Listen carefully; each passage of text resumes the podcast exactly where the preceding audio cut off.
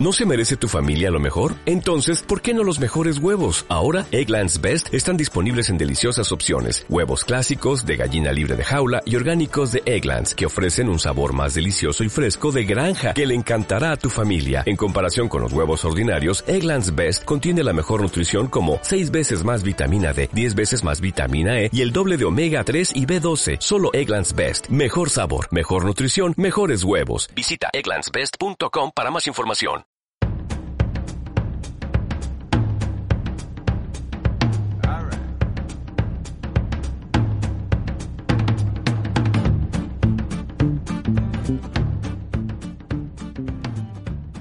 Hola a todos, espero estén muy bien el día de hoy. Yo soy Raymond Benítez y esto es Cultura Futbolística.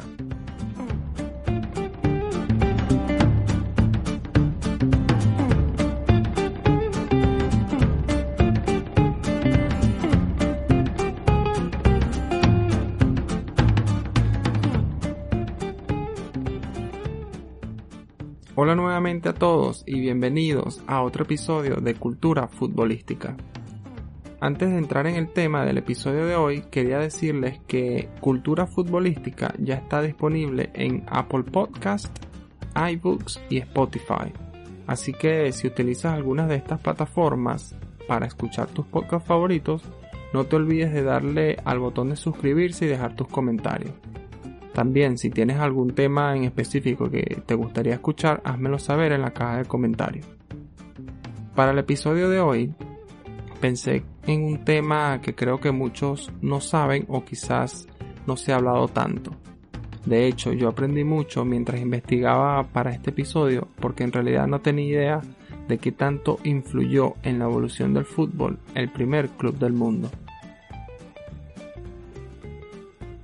Así que si eres fan de un equipo europeo que es muy famoso en la actualidad, así como lo es el Bayern Múnich, el Barça o el Madrid, y llegaste a pensar que ese club puede ser el club más viejo de la historia, déjame decirte que lamentablemente no lo es. Y estoy casi seguro que no te imaginas que el club más antiguo del mundo juega en la séptima división del fútbol inglés. Este club se llama Sheffield Football Club y tiene casi 163 años. El Sheffield Football Club fue fundado el 24 de octubre de 1857 por dos pioneros en el fútbol, Nathaniel Creswick y William Prest. Estos dos ya formaban parte en un club de cricket, pero no fue hasta 1855 que decidieron reunirse y comenzaron a organizar juegos informales lo que lo llevó dos años después a crear el Sheffield Football Club. Inicialmente, los juegos de Sheffield se jugaban solamente entre los miembros del club y lo tomaban en el formato de casados contra solteros o profesionales contra el resto. Un año después de la inauguración del club, los señores Creswick y Perst comenzaron a estudiar las distintas reglas del fútbol que se jugaban en escuelas y universidades para esa época. Pero duraron dos años para sacar sus propias reglas y leyes estandarizadas.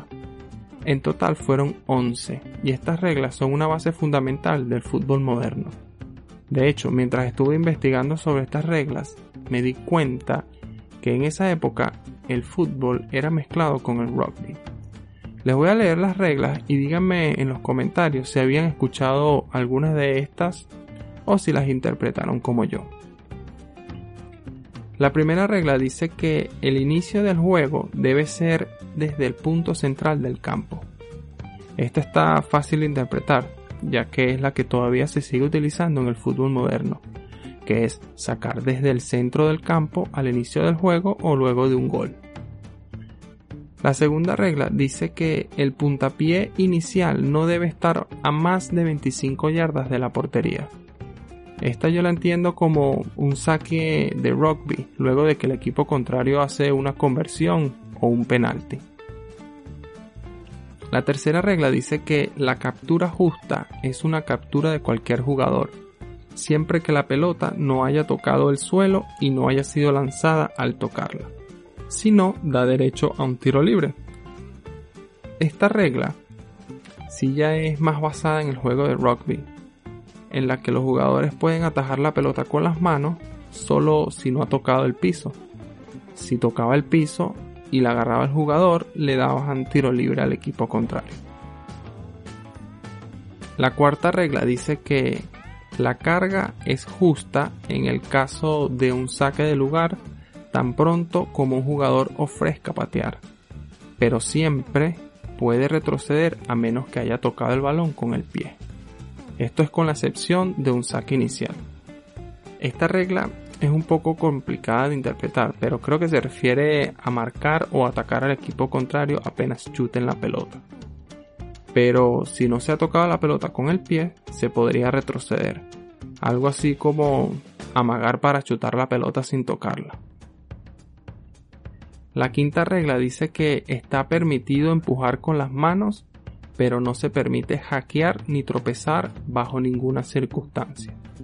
Esta regla se me parece mucho a la forma de jugar rugby en las que los jugadores llevan la pelota abrazada mientras corren. Y podían empujar con las manos, pero no se podía meter el pie para tumbar al jugador del equipo contrario. La sexta regla dice que ningún jugador puede ser retenido o detenido. Este es fácil de interpretar porque se usa mucho en el fútbol moderno. No puede alar la camiseta del jugador del equipo contrario o tratar de, obstruir. Y si lo haces, termina en una falta o una expulsión o tarjeta. La séptima regla dice que no es legal sacar la pelota del suelo excepto en contacto, para cualquier propósito, sea cual sea. Esta regla en realidad no la entiendo, así que dejen sus comentarios sobre qué piensan que podría ser. Porque para no sacar la pelota del suelo tendrían que jugar siempre pasando la pelota tocando el césped sin ningún pase aéreo. En fin, sigo sin entenderla. La octava regla dice que un gol debe ser pateado, pero no por el toque ni por un tiro libre de una atrapada. Aquí veo que no estaba permitido marcar gol con las manos, por ejemplo, así como se sigue usando en el fútbol actual, aunque también se nota que para esa época no se usaba la cabeza como una opción para marcar gol. La novena regla dice que una pelota en conversión o try está muerta, por lo tanto el lado que haga la conversión o try debe llevarla al borde de la zona de conversión y tirar la pelota al menos 6 yardas de la zona de conversión. Esta regla me parece un poco loca, porque si eres del equipo que marcas, ¿cómo entonces tienes que sacar tú desde la zona del try? En tal caso sería el equipo al que le marcaron que saca la pelota. No sé qué opinan, ustedes sobre esta regla.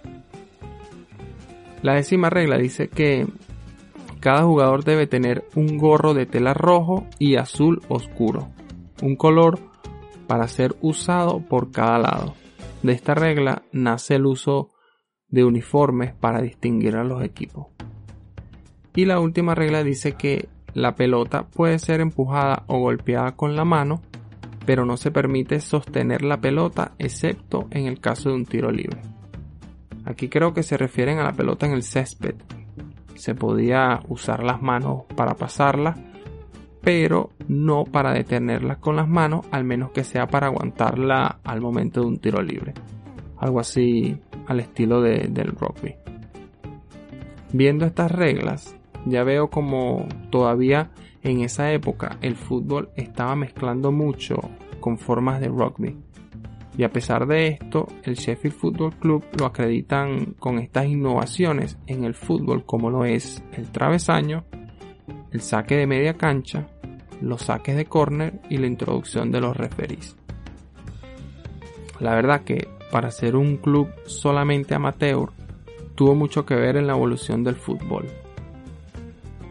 Gracias a todas estas reglas e innovaciones que el Sheffield Football Club aportó al deporte, los miembros de este club fueron instrumentales en la formación de la Asociación de Fútbol Inglés en el año 1863.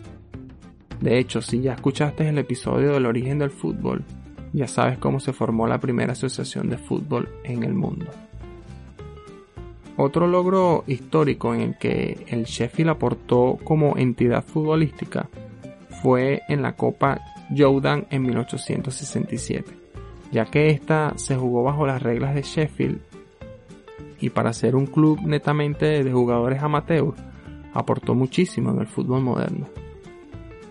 El 14 de octubre de 1878 se realizó el primer juego de noche bajo las luces de un estadio. Esto ocurrió en el estadio de Bramall Lane. Este experimento futbolístico fue tan exitoso que recibieron alrededor de 20.000 fanáticos, a pesar de que el partido fue disputado entre jugadores locales o jugadores amateurs, la verdad que fue mucha gente a verlo. Pero en el año 1885, el Sheffield tiene su primer bajón en el fútbol como deporte.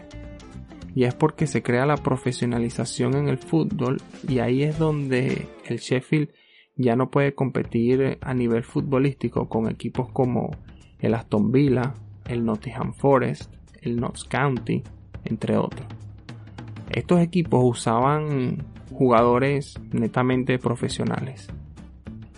A raíz de esto, el Sheffield Football Club le pide a la Asociación de Fútbol que organice una nueva competición de copa solo para equipos amateurs. Y lastimosamente, ese mismo año, después de la petición, muere el primer fundador de, o uno de los fundadores del Sheffield Football Club, William Prest. Él muere por una convulsión fatal debido a la ruptura de un vaso sanguíneo un momento muy triste para el fútbol. La primera copa importante que ganó el Sheffield Football Club fue la Copa Amateur en 1904. Este juego lo ganó 3 goles por 1 al equipo de Ealing de Londres. A este partido fueron alrededor de 6.000 espectadores. Imagínense, mucho menos que los que fueron a ver el partido en la noche. Aquí se ve que a nosotros los fanáticos nos gusta más ir a ver un partido de noche que de día. Unos años después de que celebraron la victoria de la Copa Amateur, muere el segundo fundador de Sheffield Football Club y pionero del fútbol, como lo fue Nathaniel Creswick. Esto ocurrió exactamente 60 años después de su regalo al fútbol, el cual fue el legado de 1957. Otro día triste para el fútbol.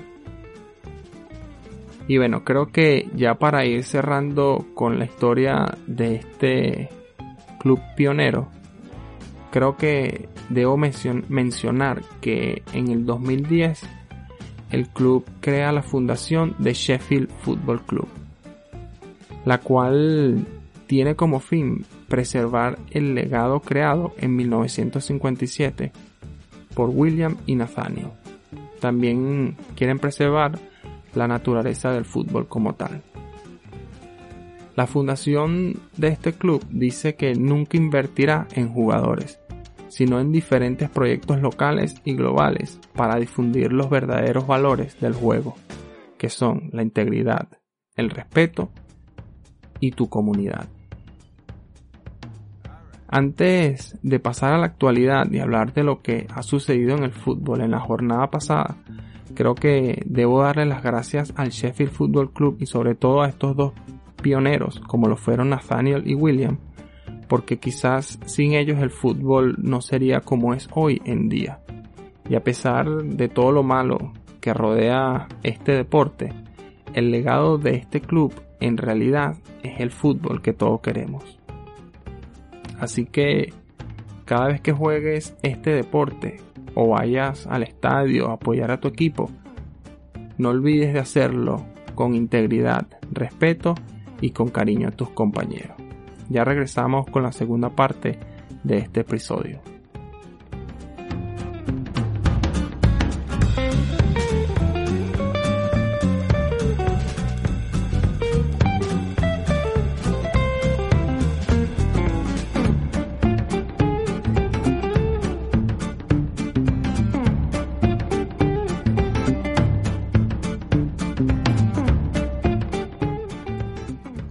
La noticia que está por toda Europa en términos futbolísticos viene de Italia y dice que la Federación Italiana de Fútbol comunicó que la temporada de la Serie A podría no terminar debido al brote de coronavirus.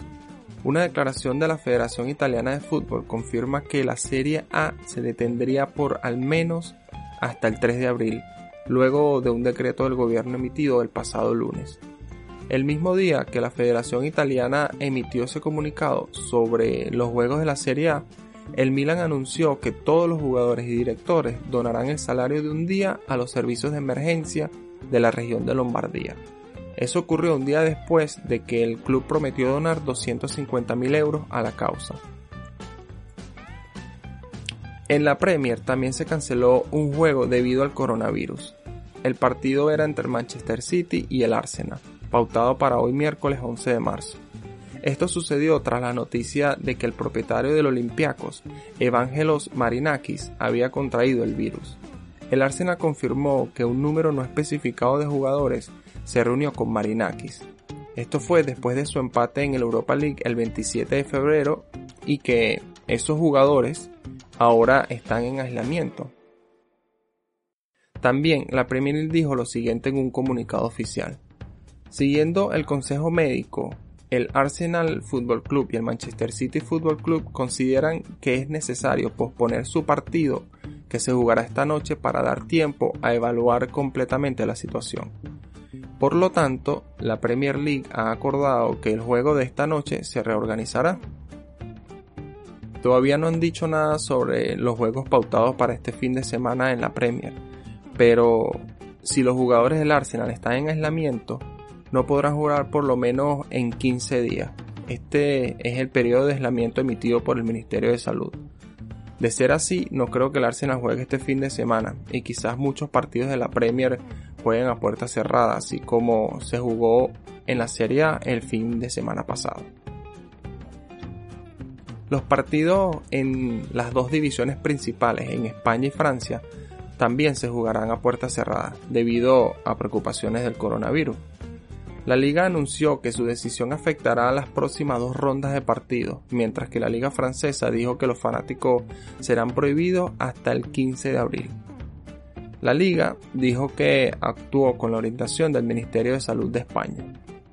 Y el gobierno francés anunció el domingo la prohibición de todas las reuniones de más de mil personas.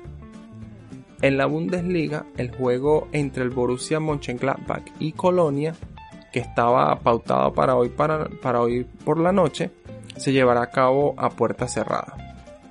Al igual que cinco de los nueve partidos de primer nivel durante el fin de semana. Uno de los partidos en la Bundesliga que se jugará con fanáticos es el del Unión Berlín contra el Bayern Múnich. Este está pautado para el próximo sábado. El Ministerio de Salud de Alemania ha pedido que se cancelen las reuniones de más de mil personas y varios gobiernos regionales han emitido tales prohibiciones, similar a lo que sucedió en Francia. La liga portuguesa es la única que hasta los momentos no se ha, visto afectada por el virus, pero están tomando precauciones por si esto cambia. Yo de verdad creo que si el virus sigue incrementando, muchos de los partidos europeos se jugarán este fin de semana a puerta cerrada. También puede ser que estas otras federaciones de fútbol tomen las mismas precauciones y las mismas medidas que se tomaron en la Serie A. Así que si ya tienes tu entrada para ver algún partido de fútbol este fin de semana, toma precauciones. Si puedes quedarte en casa, hazlo. Creo que es lo mínimo que todos podemos hacer ahorita para tratar de no contraer el virus. Y bueno, antes de terminar el episodio de hoy, quería recordarles que Cultura Futbolística ya está en Apple Podcasts, eBooks y Spotify. Así que, como dije al inicio, deja tus comentarios y pisa el botón de suscribirte. Tú sabes que eso es gratiñanga, papá. Hasta el próximo episodio. Que tengan un lindo fin de semana.